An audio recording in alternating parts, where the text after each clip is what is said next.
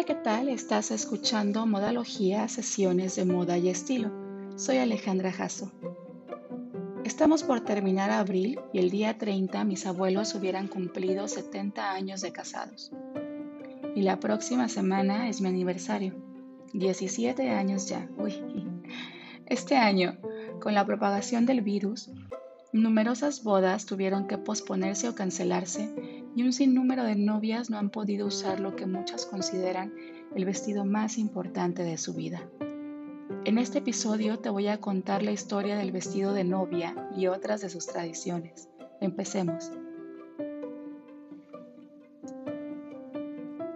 Es en mayo cuando hay un incremento en las bodas. Yo me casé en mayo y de hecho se considera a este mes como el mes de la novia. ¿Sabes por qué? La historia es bastante interesante. Todo comienza en la Edad Media y la extrema falta de higiene de ese periodo. La población no acostumbraba a bañarse en tiempo de invierno debido a las bajas temperaturas. No existían los sistemas de calefacción y la gente detestaba someterse al baño en los meses fríos. Pero en el mes de mayo, el frío empezaba a ceder y las personas tomaban el primer baño. Las novias, libres de la pestilencia acumulada de los meses anteriores, optaban por casarse en esas fechas, entre mayo y junio. En esa época también nació la costumbre de decorar con flores como un método para disimular el mal olor corporal de los presentes, tanto de los novios como de los invitados. Mayo era el mejor momento para celebrar las bodas, pues los novios estaban limpios y perfumados, listos para generar una buena impresión en la noche de bodas. También, con el objetivo de perfumar aún más el ambiente, la novia llevaba un ramo de flores pegado a su cuerpo. Fue así como nació el tradicional ramo de novia, que hasta nuestros días las novias llevan combinado con la decoración y que después arrojan a sus invitadas solteras. Pero hablemos del vestido de novia. ¿Sabías que no siempre fue blanco? Las novias llevaban vestido de todos los colores menos blancos. Desde los tiempos bíblicos hasta principios de los años 40, las novias no vestían tradicionalmente de blanco. En la antigüedad, muchas bodas eran alianzas económicas en lugar de la unión de dos personas enamoradas. Sin embargo, las novias antiguas simbolizaban su felicidad, verdadera o ficticia, al usar prendas de boda de colores brillantes. En Roma antigua, por ejemplo, la novia llevaba velos amarillos que la representaban como una antorcha y simbolizaba el calor de hogar. En la antigua Atenas, las novias usaban largas túnicas en tonos rojos o violetas. Durante la época medieval, la boda a menudo representaba una unión entre dos familias, dos empresas e incluso dos países. Las bodas comúnmente se organizaban como una cuestión de política más que de amor, y una novia tenía que vestirse de una manera que proyectara a su familia bajo la luz más favorable, ya que no solo se representaba a sí misma. Las novias medievales de una posición social elevada usaban colores ricos, telas costosas y a menudo tenían piedras preciosas cosidas en la prenda. Era común ver novias acomodadas con capas de pieles, terciopelo y seda de colores llamativos.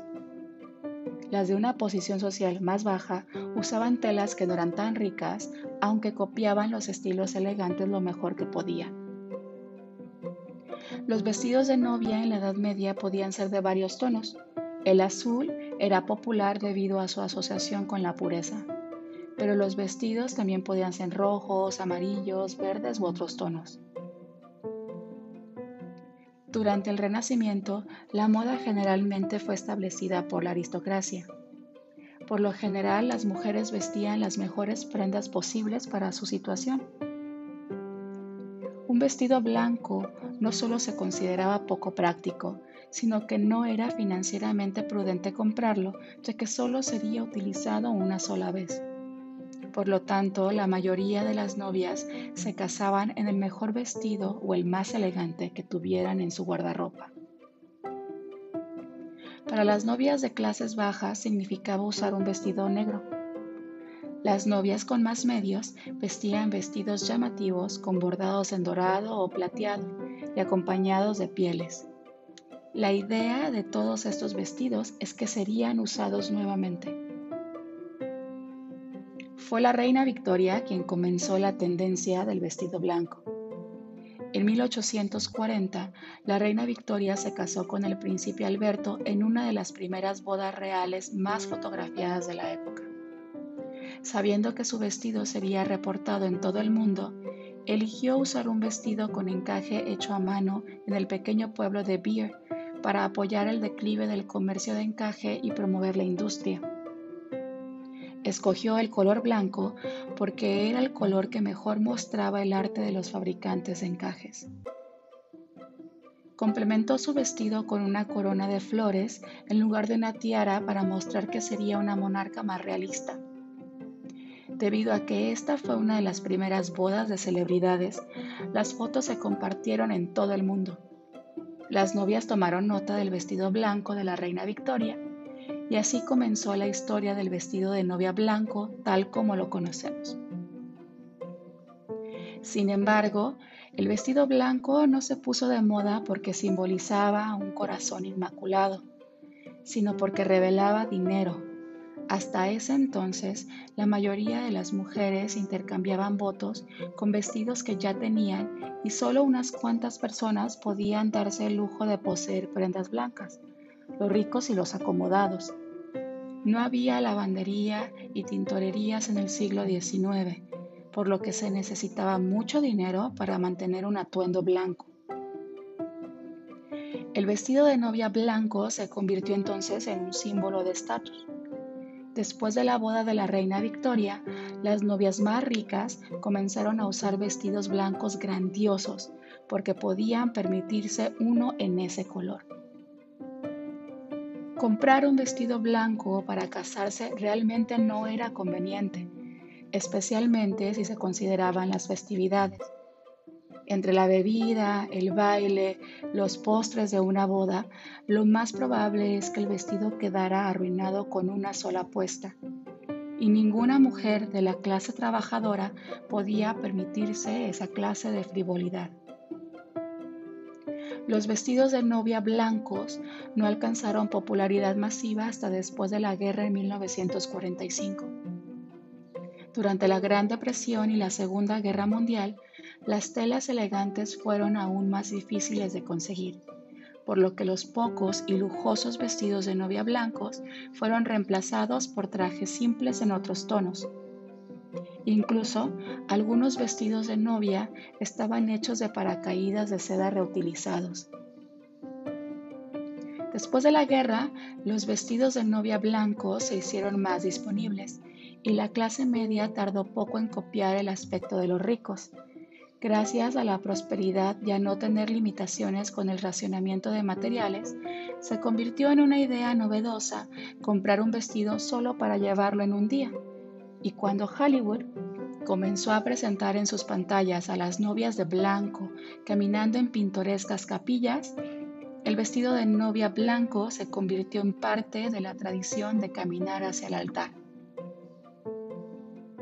En la década de los 50, los más populares fueron aquellos de largo cóctel, inspirado en los looks de Audrey Hepburn. Los vestidos largos pronto se pusieron de moda y cuando la princesa Diana caminó en 1981 por el pasillo de la capilla con su gran vestido color marfil, el lugar en la historia del vestido de novia blanco ya estaba consolidado. Las novias de las culturas orientales no visten de blanco. Hablar de la historia del vestido de novia blanco se refiere a las culturas occidentales en América y Europa. Muchas culturas orientales consideran que el blanco es un tono desafortunado, por lo que las novias visten atuendos de otros colores. El rojo es el color más popular para las novias en India, en China, Pakistán y Vietnam entre otros países. Y las novias africanas a menudo agregan colores brillantes a su atuendo el día de su boda. Actualmente los vestidos de novia no blancos también están de moda. Si bien la mayoría de las novias occidentales visten de blanco debido a la tradición e historia que ahora ya conoces, esas no son las únicas opciones disponibles. En los últimos años se han vestido novias en tonos de rosa, azul, dorado, gris e incluso vestidos de novia negro han aparecido en las pasarelas. La idea es encontrar el vestido que mejor se adapte a tu personalidad y con el cual te sientas cómoda e increíble. No importa si es blanco o no, si es corto, si es largo, es tu día, tú escoges. Con esto terminamos. Gracias por escuchar.